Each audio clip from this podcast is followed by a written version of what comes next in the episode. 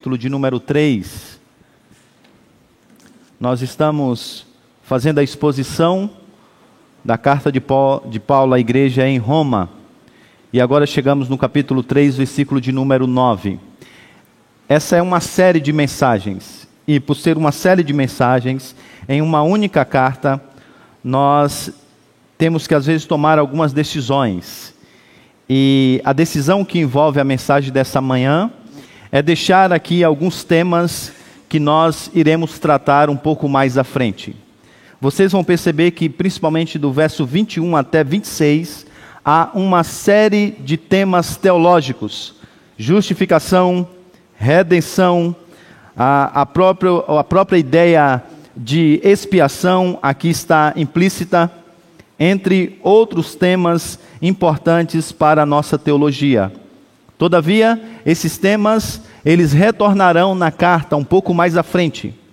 Então, a minha ideia aqui nessa manhã é, sobretudo, dar uma visão mais panorâmica de todo esse texto, que vai do, do capítulo 3, versículo 9, até o versículo de número 26. E alguns temas que serão propositadamente deixados de lado serão trabalhados um pouco mais à frente. Quando chegarmos no capítulo de número 8, voltaremos ao conceito de justificação pela fé. Ainda no capítulo 8, abordaremos de maneira mais profunda o conceito de redenção que aqui também aparece. Se você vem prestando atenção, quando nós fizemos a exposição do capítulo 1, versículos 16 e 17, fizemos menção dos versos 21 a 26, mostrando como o evangelho revela a justiça de Deus como sendo também uma ação na qual Deus se torna favorável a nós. A justiça de Deus como sendo uma graça. A justiça de Deus é apresentada na carta de Paulo aos Romanos como sendo um atributo de Deus, isto é, ele é justo. Uma ação de Deus, isto é, ele age sempre com justiça, o que implica punir o pecado através do derramamento da sua ira. Mas a justiça de Deus também é um favor, é uma graça. Hoje isso ficará um pouco mais claro, mesmo eu não abordando de forma mais profunda esse tema. Então vamos à leitura do texto, versículo de número 9 até versículo de número 26. Capítulo 3. Antes disso, baixe sua cabeça, Vamos falar com o Senhor. Senhor, é o teu povo aqui presente mais uma vez, a fim de ouvir a tua voz. Nós te pedimos, Senhor, que o Senhor, de fato, fale às nossas vidas e ao nosso coração. Se há um mal, Senhor, que há no meio de nós, impregnado em todo o nosso ser, é a nossa autojustiça. É não querermos abraçar de forma profunda a justiça de Cristo, nos valermos dela para o desenvolvimento da nossa vida cristã e confiarmos somente nela para a salvação da nossa vida. Os nossos irmãos do passado sofreram com esse problema. Nós de igual modo, Senhor.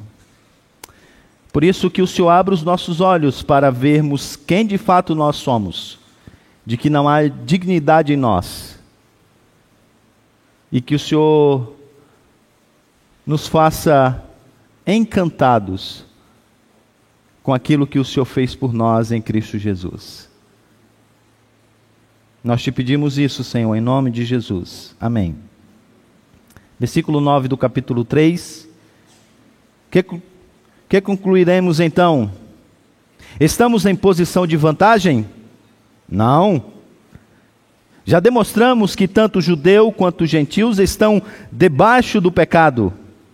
Como está escrito: Não há nenhum justo, nenhum sequer. Não há ninguém que entenda. Não há ninguém que busca Deus. Todos se desviaram e tornaram-se juntamente e tornaram-se justamente inúteis. Não há ninguém que faça o bem, não há nenhum sequer. Sua garganta é túmulo aberto, com a língua enganam. Veneno de víbora está em seus lábios. A boca está cheia de maldição e amargura. Seus pés são ágeis para derramar sangue. Ruína e desgraça marcam os seus caminhos e não conhecem o caminho da paz. Aos seus olhos é inútil temer a Deus. Sabemos que tudo o que a lei diz, o diz àqueles que estão debaixo dela, para que toda boca se cale e o mundo todo esteja sob o juízo de Deus. Portanto, ninguém será declarado justo diante dele, baseando-se na obediência à lei, pois é mediante a lei que nós torna, tornamos plenamente conscientes do pecado. Mas agora se manifestou uma justiça que provém de Deus, independente da lei, da qual testemunham a lei e os profetas. Justiça de Deus mediante a fé em Cristo, em Jesus Cristo, para todos os que creem. Não há distinção, pois todos pecaram e estão destituídos da glória de Deus sendo justificados gratuitamente por Sua graça, por meio da redenção que há em Cristo Jesus. Deus o ofereceu como sacrifício para propiciação mediante a fé, pelo seu sangue, demonstrando a sua justiça. Em sua tolerância, havia deixado impunes os pecados anteriormente cometidos, mas, no presente, demonstrou sua justiça, a fim de ser justo e justificador daquele que tem fé em Jesus. Amém.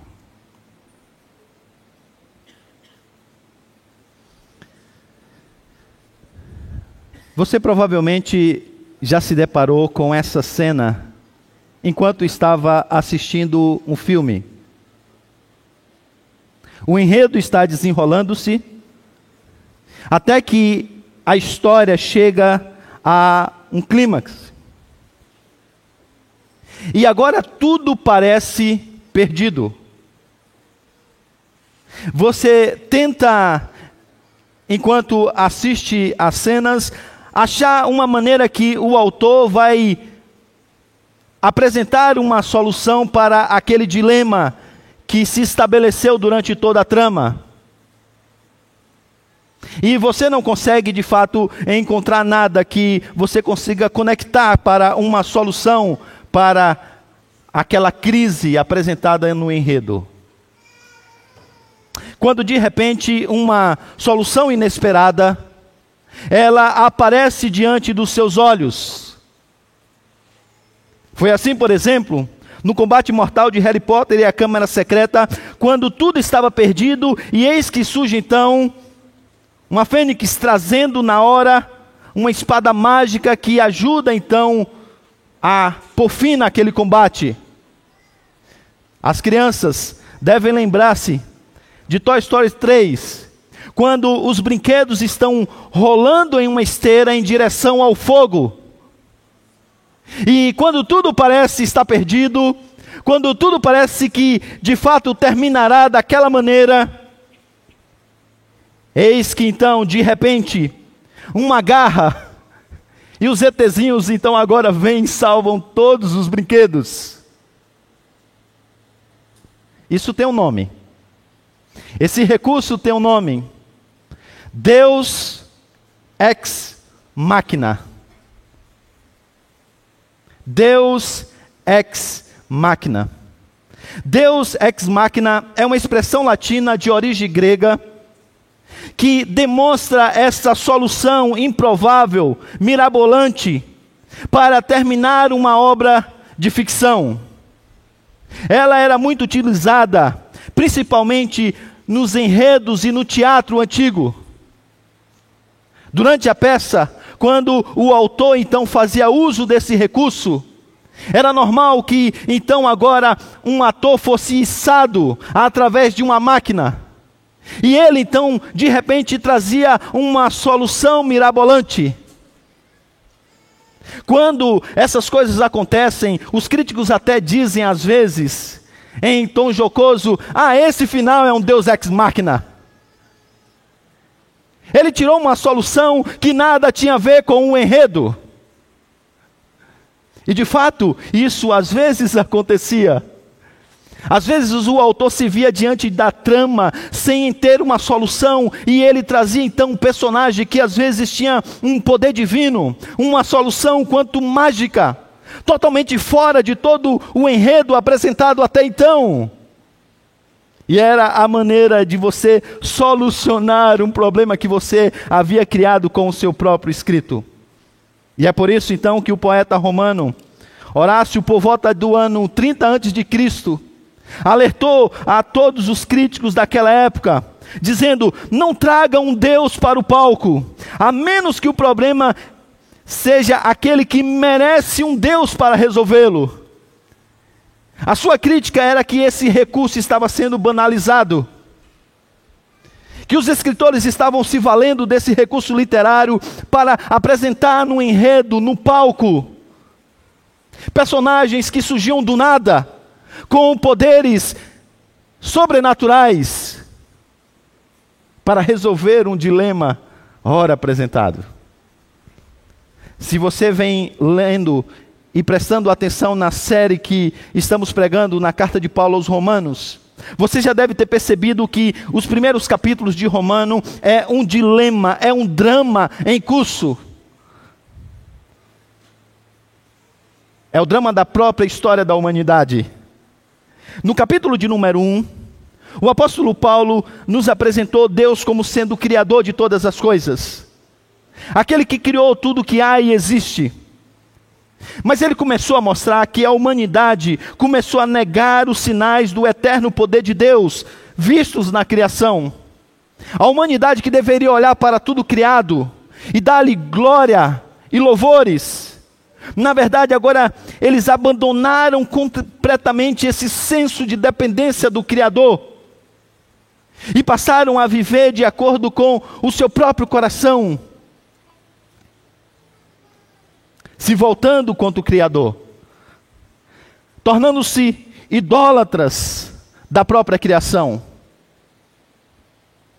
E o apóstolo Paulo então abre essa sessão dizendo que a humanidade está debaixo da ira de Deus, que o Evangelho revela a ira de Deus sendo manifestada a toda a humanidade que suprime a verdade pela injustiça do capítulo 2 em diante, ele começa a dizer que, na verdade, os judeus não se saíram melhores do que os gentios, porque, mesmo tendo todos os privilégios, o privilégio de poder ter acesso à aliança por meio da circuncisão, o privilégio de ter acesso à lei que dá maior entendimento à verdade, eles também se voltaram contra o Senhor, tornando-se idólatras, sobretudo porque apegaram-se, não compreendendo o propósito da lei, a sua autojustiça, não descansando na justiça revelada no Evangelho. Então, agora, o que se agiganta diante da humanidade, isto é, gentios e judeus, é um Deus irado.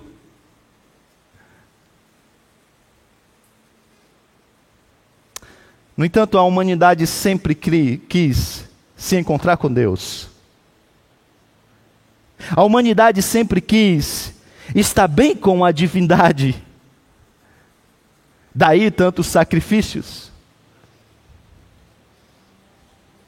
Então, os dilemas agora estão estabelecidos como Deus, que é santo e justo, pode, por sua vez, se encontrar com a humanidade pecadora que está debaixo da sua ira.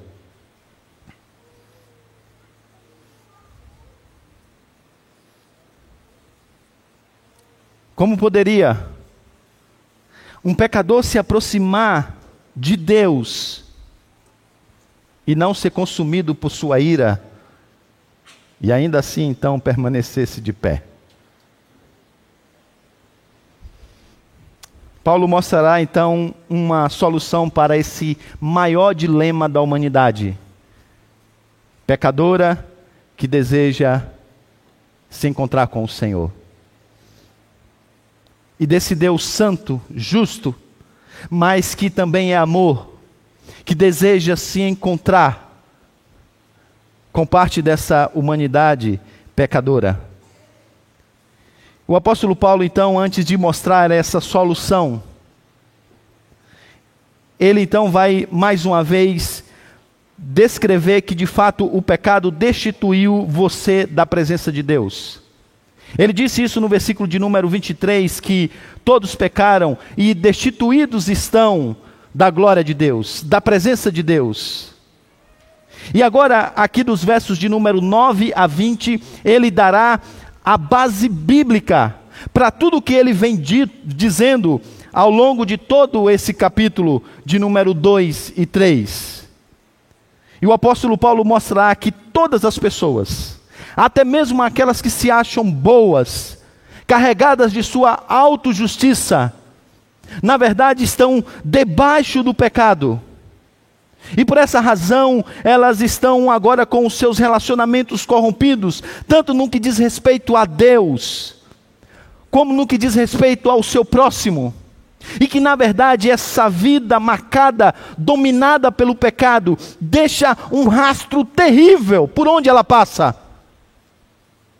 E, sobretudo, a coloca diante do tribunal de Deus, sem ter o que dizer. Veja isso nos versos de número 9 até 20. O apóstolo Paulo começa no versículo de número 9 dizendo que o problema do pecado é um problema universal. Não é um problema de uma vila, de uma cidade, de um país. Ao contrário, é um problema de todos os povos. E esse problema então afeta o relacionamento do homem com Deus, versículos de número 10 a 12. E ele diz então que o ser humano é universalmente mau, não há nenhum justo, espiritualmente ignorante, não há ninguém que entenda, essencialmente rebelde, ninguém que busca Deus, radicalmente desobediente, todos se desviaram, moralmente corrupto, não há ninguém que faça o bem. Então aqui nós temos a primeira tábua da lei sendo completamente quebrada na sua maneira mais profunda. Mas a segunda parte da lei, os próximos mandamentos, agora são contemplados e quebrados nos versos de número 13 até 14. E aí ele vai dizer então agora que nós pecamos contra o nosso próximo. E ele não tem tempo aqui de descrever como nós fazemos isso, porque levaria a carta inteira. Então ele toma apenas um elemento que evidencia isso, e é a nossa própria língua. E ele diz: Sua garganta é um túmulo aberto, com a língua enganam, veneno de víbora está nos seus lábios, sua boca está cheia de maldição e amargura. Tome um argumento do apóstolo Paulo, visto de trás para frente.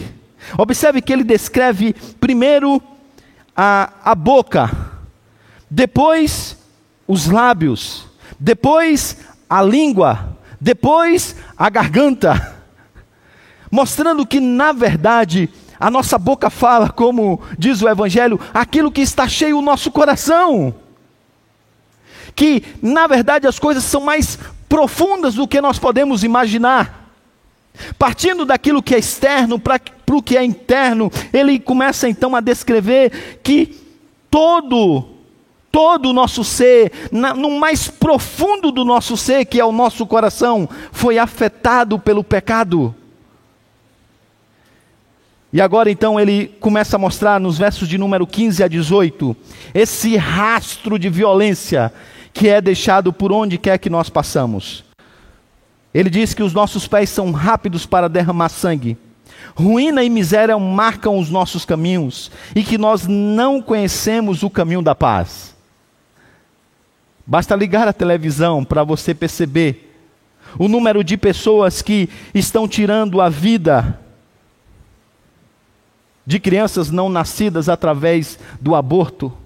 Milhões e milhões de crianças que morrem todos os anos. É o rastro de sangue oculto sendo derramado por todo mundo. Ligue a televisão, sobretudo agora, e você verá então impérios gananciosos lançando guerras sangrentas, assassinando inocentes civis. Mas para que você não pense que isso é sempre um problema do outro, lembre-se que, mais uma vez, no que diz respeito a esse mandamento, o nosso Senhor Jesus Cristo disse que nós quebramos o mandamento não matarás quando nós abrigamos o ódio no nosso coração, no que diz respeito ao outro, e nós quebramos a lei da mesma maneira isso quer dizer então que sem uma arma física letal, você tem assassinado muitas pessoas no seu coração? E basta você olhar o número de relacionamentos quebrados que você tem ao longo da sua história de vida. Se você fizer uma reflexão e olhar para, o, para dentro do seu coração, você verá que ele está cheio de cruz, de gente que para você é como se já tivesse morta. Muitos de nós, à luz da lei, estamos debaixo de condenação sem Cristo, porque somos assassinos. E por que isso acontece? Esse pecado exemplificado por Paulo e todos os demais. O apóstolo Paulo diz no versículo de número 18: Porque não há temor do Senhor, porque falta temor do Senhor. E esse é um problema para religiosos, para religiosos e até mesmo para quem professa a fé em Cristo Jesus. Quantos pecados você comete que é claramente falta do temor de Deus? Você sabe o que é errado, você é aconselhado que aquilo é errado, mas você vai lá e faz, revelando claramente a falta de temor do Senhor. E agora, então, diante disso, o apóstolo Paulo, no versículo, nos versículos de número 19 e 20, apresenta-nos calados, sem defesa. E a referência da boca fechada aqui é de alguém que está em um tribunal e que de repente o juiz concede-lhe a palavra e ele diz: Eu não tenho o que dizer. Então, no final dessa série de exposições sobre o fato de que todos nós estamos debaixo do pecado, e depois de evidenciar, colocar provas e mais provas, evidências e mais evidências, o apóstolo Paulo diz que, em sã consciência, usando bom senso, nós chegaremos à conclusão que, de fato, de fato, nós somos pecadores. E se anteriormente alguém ousou se justificar diante de Deus, agora ele diz: você não deve fazer mais. Você deve ficar em silêncio. Se quiseres abrir a boca, diga unicamente: sou culpado e mereço a condenação. Essa é a resposta mais honesta que alguém pode dar diante do tribunal de Deus. Então agora os dilemas estão estabelecidos. Está provado por A mais B, ou de A a Z, que você não tem justiça própria. Que você é um pecador. Só que agora você está diante de um Deus santo e justo. E como você pode encontrá-lo e ainda permanecer vivo? Encontrá-lo frente a frente e ainda permanecer de pé? Como você pode habitar com esse Deus sendo pecador miserável? E como esse Deus pode se relacionar com você? Martinho Lutero disse que aqui então há um problema que precisa ser resolvido por Deus. E o apóstolo Paulo já mostrou nesse enredo que não há como você chamar algum personagem para o palco da história que apresente uma solução. Então faz sentido agora usar o recurso Deus ex machina. Faz sentido agora chamar a divindade para o palco da história, para que ela mesma ofereça uma solução para esse dilema, para que ela ofereça uma solução que resolva o maior de todos os dilemas humanos. Mais uma vez, se relacionar com seu Criador, sem, que, sem ser consumido pela sua ira. E agora, então, no meio dessa narrativa, o apóstolo Paulo começa a descrever que a cruz admitiu você na presença de Deus. E ele diz, versículos de número 21 a 26, mas agora se manifestou, isto é, se revelou, foi tra trazido ao palco da história uma justiça que provém de Deus, independente da lei, da qual testemunham a lei e os profetas. Justiça de Deus mediante a fé em Jesus Cristo para todos os que creem, pois não há distinção, pois todos pecaram e estão destituídos da glória de Deus, da presença gloriosa de Deus. Sendo justificados gratuitamente por Sua graça, por meio da redenção que há em Cristo Jesus, Deus ofereceu como sacrifício para propiciação mediante a fé, pelo seu sangue demonstrando a sua justiça em sua tolerância, diz Paulo, havia deixado impunes os pecados anteriormente cometidos, mas, no presente, demonstrou a sua justiça, a fim de ser justo e justificador daquele que tem fé em Jesus. O termo principal dessa passagem é propiciação. E o que é propiciação? Propiciação é o ato sacrificial pelo qual alguém, nesse caso Deus, se torna favorável a outro. Esse não é um termo usado apenas na Escritura. Na verdade, esse é um termo usado em muitas culturas.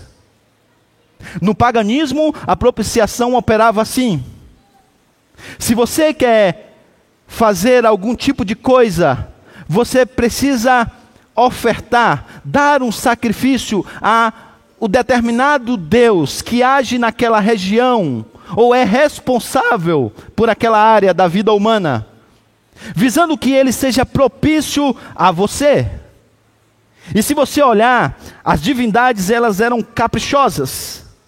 Então elas exigiam muitos sacrifícios para serem favoráveis. Tome como exemplo uma viagem marítima que você quer fazer no mundo da época de Paulo. Você deveria assegurar-se de que o Deus do mar, Neturno, seria favorável a você durante toda a viagem. Por isso, antes de partir, você então prestava uma oferenda. Você acha que hoje é diferente? Lembra quando você era criança, falava alguma coisa que não deveria falar e que você temia que acontecia, que aconteceria com você? O que é que você fazia? Isola. Lembra disso? Sabe por que as pessoas, no primeiro dia do ano, vão até as praias, principalmente na Bahia, para apresentar uma oferenda? Porque elas desejam que naquele ano o Deus daquela área, daquela região, seja favorável a ela. Quando a Copa do Mundo foi na região da Grécia, era comum o nosso narrador mais conhecido, Galvão Bueno, dizer que os deuses do futebol sejam favoráveis à nossa seleção.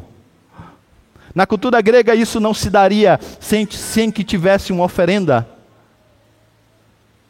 No judaísmo, a coisa seguia um caminho semelhante.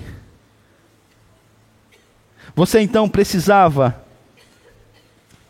Você precisava apresentar um sacrifício para que a ira de Deus pudesse ser ali aplacada.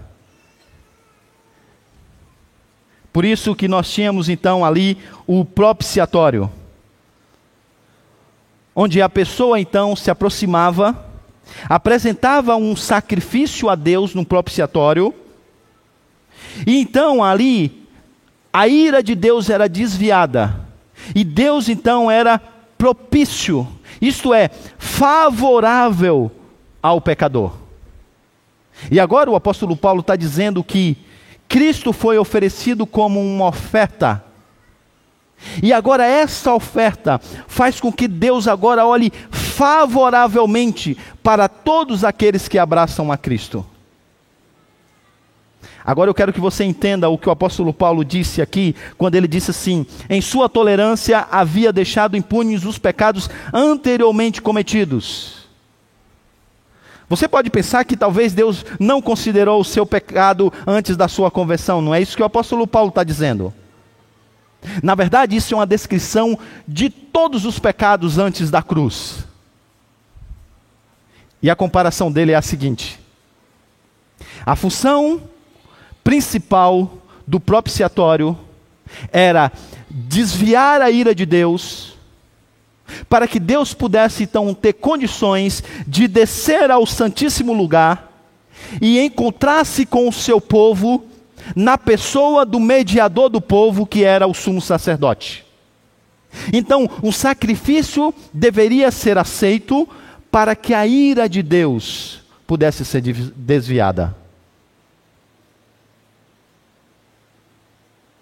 Agora você sabe que sangues de animais não podem, em hipótese alguma, satisfazer a justiça e a santidade de Deus.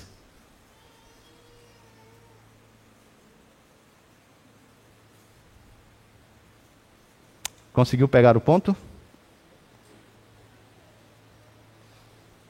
Uma oferta era apresentada no Santíssimo Lugar na pessoa do representante que era o sumo sacerdote.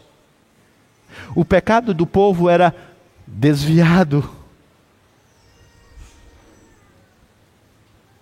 Outro sacrifício era apresentado mais uma vez ao Senhor, para que pudesse Deus se encontrar com o seu povo. E o pecado do povo era desviado. Desviado. Aqui o apóstolo Paulo está dizendo para que lugar ele era desviado. Porque essa ira acumulada durante toda a história da humanidade, presente, passado e futuro, agora é descarregada na cruz e em Cristo.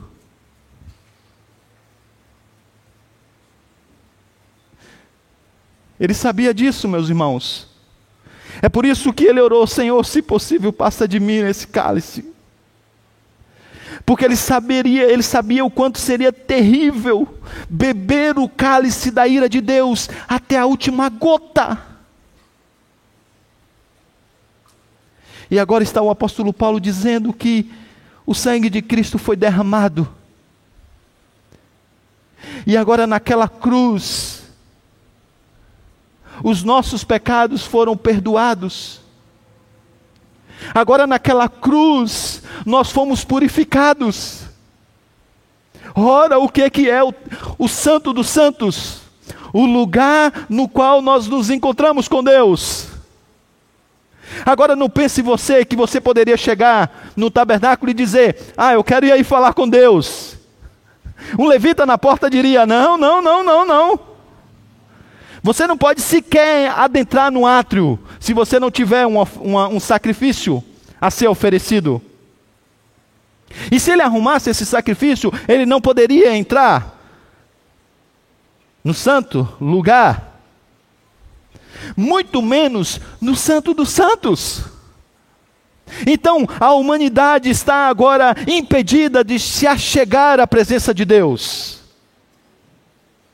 Mas diz o Evangelho que quando o Senhor morreu na cruz, o véu foi rasgado sem qualquer ajuda humana, de alto a baixo. E agora, a humanidade pode se encontrar com Deus, e Deus pode se encontrar com a humanidade.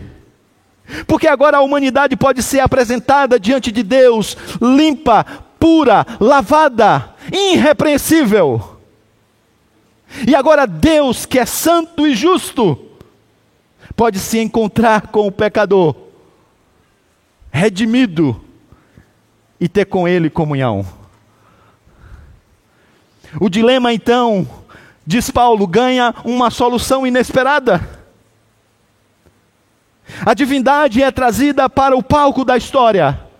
E agora o nosso Senhor morre na cruz.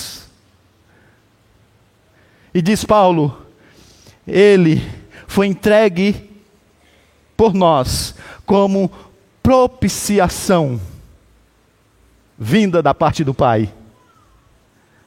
Lembra-se? Se você quer que um Deus se torne favorável a você, você precisa fazer alguma coisa para esse Deus. Algum tipo de sacrifício, prestar alguma oferenda. E é assim em toda cultura. Mas essa é a boa nova do Evangelho. A boa nova do Evangelho é que o próprio Deus é que produz a oferta, é que age em nossa direção, para que Ele mesmo possa ser propício, favorável a nós. Deus ex máquina. A divindade então é trazida para o palco da história, apresentando uma solução inesperada, mas uma solução presente por isso que se você ler a carta aos Hebreus, você verá em toda aquela carta que trata dos sacrifícios do Antigo Testamento como sendo uma vez por todas, efapax. É a palavra grega que corta toda a carta de Hebreus. Porque o sacrifício de Cristo na cruz agora resolve a nossa situação uma vez por todas.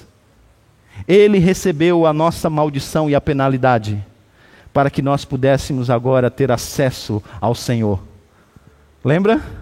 Se você sabe e já estudou o Santo dos Santos, você, você já deve ter percebido que ali é a manifestação da glória de Deus, que simboliza essa presença grandiosa do Senhor.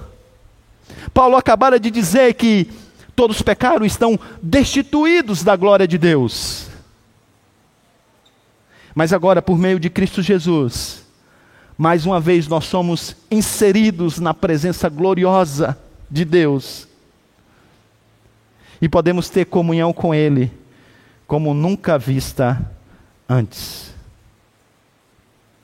Como nunca vista antes. O acesso a Deus está disponível em Cristo Jesus, por meio de quem, estando nele, e Ele em nós. Ou o contrário, né? Talvez seja melhor. Ele em nós, para depois nós estarmos nele. Nós podemos ter esse acesso ao Senhor por, Sua presença. E aí o apóstolo Paulo diz então que na cruz ele é justo e justificador. Ele é justo porque ele pune o pecado. Ele é justificador, porque a obra de Cristo é acreditada em nós. Fora da cruz, ele poderia ser justo, punir os nossos pecados. Mas como seria ele justificador e se tornaria favorável a nós? Fora da cruz, ele poderia ser justificador, mas ele seria injusto. Como ele iria nos justificar? Como ele se, iria se relacionar conosco? deixando os nossos pecados para trás, ele não pode fazer isso. É contra a sua justiça e a sua santidade. Então Paulo diz: agora então a justiça de Deus pode ser entendida na sua plenitude. Deus é justo. Ele age com justiça. Mas a sua justiça também é uma dádiva que ele oferece a todos aqueles que abraçam a Cristo.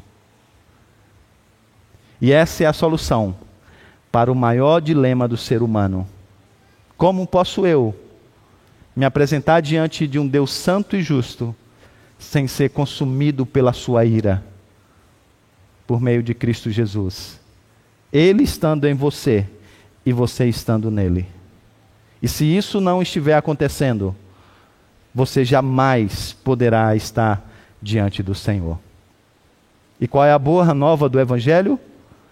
A boa nova do Evangelho é exatamente que ele apresenta uma justiça perfeita, a parte da lei e livre de desempenho. A boa nova do Evangelho é que ele apresenta uma justiça que é perfeita, a parte da lei e livre de qualquer desempenho. Você entendeu isso? Aqui eu sei que sim. Aqui eu duvido um pouco. Sabe por quê, meus irmãos? A grande verdade é que a religião da autojustiça está mais presente dentro da igreja do que nós imaginamos. E que nem sempre nós vivemos à luz da justiça revelada no Evangelho de Cristo. Então eu quero mostrar isso a vocês e assim eu termino a nossa mensagem dessa manhã. A religião da autojustiça, ela é seguida por eu obedeço, portanto sou aceito. É a religiosidade que o apóstolo Paulo vem combatendo ao longo desses dois capítulos. Que é muito diferente de eu sou aceito por Deus por meio de Cristo, por isso eu obedeço. Agora, se você olhar bem de perto, você vai ver que a falsificação que a religiosidade da autojustiça apresenta, ela é muito próxima da justiça apresentada no Evangelho. Não é à toa que ela nos leva ao alto engano. Então perceba que, embora esses dois sistemas tenham motivações e propósitos totalmente diferentes, na superfície parece ser a mesma coisa. Então veja que coisa curiosa. Duas pessoas podem frequentar a mesma igreja, porém uma delas viver pelos princípios da justiça revelada no Evangelho, e a outra viver pelos princípios da autojustiça. Isso mesmo, sentadas na, nessas mesmas cadeiras, fazendo as mesmas coisas, elas vêm à igreja, elas ouvem a mensagem com atenção, até mesmo tomam notas, elas buscam ser obedientes às Escrituras, elas buscam obedecer os mandamentos, elas são dizimistas e ofertantes. No entanto, elas fazem essas coisas por motivos totalmente diferentes e até mesmo opostos. Porque, de um lado, uma faz isso tomada pelo medo e ela pensa: ou eu vivo a vida de obediência, ou o juízo de Deus vai me destruir com a sua ira santa. Por isso eu preciso obedecê-lo. Enquanto a outra faz isso por gratidão. Deus poderia me destruir com a sua ira santa, mas Ele resolveu me, me salvar. Por isso eu vou viver em obediência. Observe: obediência de um lado, obediência de outro. Motivações opostas. Ambas se esforçam por obedecer à lei, por orar, por contribuir generosamente. No entanto, fazem isso com motivações totalmente radicais. Eu vou ser rápido aqui, mas eu quero mostrar alguns exemplos focados apenas nessas, nessas duas esferas porque a autojustiça está mais presente na nossa vida do que nós imaginamos. Então, como eu disse, uma é motivada pelo princípio é, moralista. Eu obedeço, portanto sou aceito. E a outra, eu sou aceito por meio de Cristo, portanto eu obedeço. A base, medo e insegurança. A base, alegria cheia de gratidão. Em, em uma, eu obedeço a Deus para receber coisas dele. na justiça do Evangelho, eu obedeço a Deus para agradá-lo, como uma oferta pelo que ele já fez por mim. Quando as coisas dão ruim na minha vida, fico irado com Deus ou comigo mesmo, pois, como os amigos de Jó, acredito de que qualquer pessoa boa merece ter uma vida boa. Quando as coisas ruins dão errado, quando as coisas dão errado em minha vida, eu me debato, mas sei que enquanto Deus permitir que as dificuldades me aprimorem, Ele exerce o seu amor paterno em meio às circunstâncias difíceis.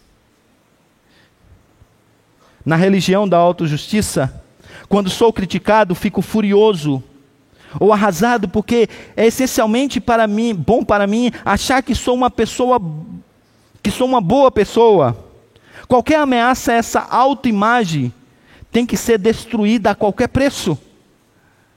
Quando sou criticado, me debato. Mas não acho importante ver a mim mesmo como uma, uma boa pessoa. Minha identidade não está baseada em meu desempenho, mas no que eu sou em Cristo. Porque é isso que no final define todos nós que cremos nele. Minha vida de oração consiste, em grande parte, em petições e apenas torna fervorosa quando estou com problemas. O objetivo principal da minha oração é controlar as circunstâncias. Minha vida de oração consiste em um bom tempo de louvor e adoração. Meu objetivo principal é ter comunhão com Deus o tempo todo. Minha identidade e dignidade estão baseadas principalmente na minha dedicação moral. Assim, como típico fariseu, desprezo as pessoas e sinto-me superiores a elas. Somos mais assim do que imaginamos. Minha identidade e dignidade estão centralizadas em Cristo. Somente por Sua pura graça sou o que sou. Portanto, não me sinto mais digno que ninguém. Porque você é o que foi descrito dos versículos de número 9 a 20 como me apoio no meu desempenho ou status para ser aceito e amado, torno as coisas boas em ídolos e nelas deposito minha satisfação, minha felicidade e minha segurança. Tenho muitas coisas boas, aqueles que são guiados pelo Evangelho, porém nenhuma delas é tudo para mim. Por que, que é tudo? Cristo. Cristo é, é, tudo que temos e tudo que precisamos, portanto, não fico desesperadamente ansioso, amargo e profundamente triste quando essas coisas são ameaçadas ou perdidas. Consegue perceber? São as mesmas coisas, gente, feitas com motivações e por princípios diferentes. Você pode vir ao mesmo culto, fazer as mesmas orações, apresentar os mesmos pedidos, obedecer a mesma lei moral de Deus, prestar o mesmo culto ao Senhor, mas baseado em princípios e motivações totalmente diferentes. E a minha pergunta é: o que te motiva? É a justiça revelada no Evangelho ou a sua autojustiça? A sua religiosidade é marcada por quê? Não, não, não seja precipitado em responder. Vá para casa e pense sobre essas coisas. Sabe, irmãos, chegando ao final do capítulo 3 de Romanos, depois dele ter falado tanto sobre o legalismo e o moralismo apresentado no judaísmo,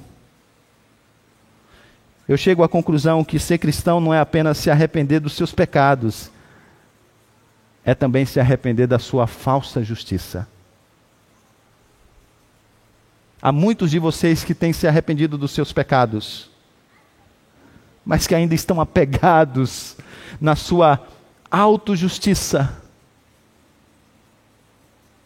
achando que isso é o que vai fazer Deus ser favorável propício a você. E o que Paulo está dizendo é que não. A cruz de Cristo, o sangue de Cristo, a justiça de Cristo que resolve esse dilema que todos nós temos. Ser um cristão é transferir a confiança da sua autojustiça para a confiança na justiça de Cristo. É isso que Paulo quer que eles façam. Que eles deixem de lado a sua autojustiça e abracem a justiça de Cristo.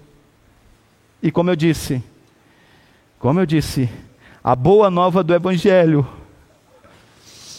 é que Deus entrou no palco da história, trazendo a divindade para o palco da história.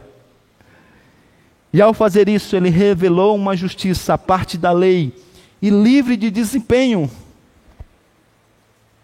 Então eu vou dizer isso como pastor, não como baiano. Não se canse à toa. Não se canse à toa, trabalhando tanto por uma justiça que lhe é oferecido de graça.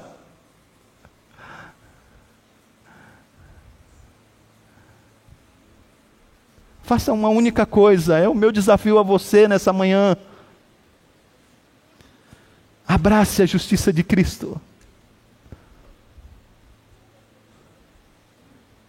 Isso é ter fé. Como eu já disse a vocês, fé é fidúcia, é confiar, é descansar. E o que Paulo quer que você faça é isso. Descanse na justiça de Cristo. Sabe por quê? Vamos ficar de pé. O nosso Senhor, veremos isso no dia 17. O nosso Senhor morreu na cruz, mas ele ressuscitou. E agora ele está à destra do Senhor. E Ele é o nosso sumo sacerdote. Ele é o nosso sumo sacerdote.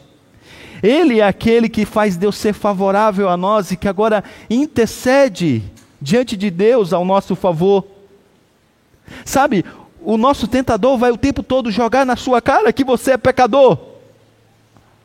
Não fique tentado a trilhar o caminho da autojustiça. Simplesmente diga a ele que sim, você é um pecador. Paulo vem gastando versículos e mais versículos para mostrar isso. Ah, mas um pecador remido, que agora pode chegar à presença de Deus através do sangue de Cristo. Ele tirou a sua culpa, porque a, a ira de Deus foi satisfeita naquela cruz, e a sua justiça percebida Nele temos perdão. Ele é o nosso redentor. Vamos cantar essas verdades?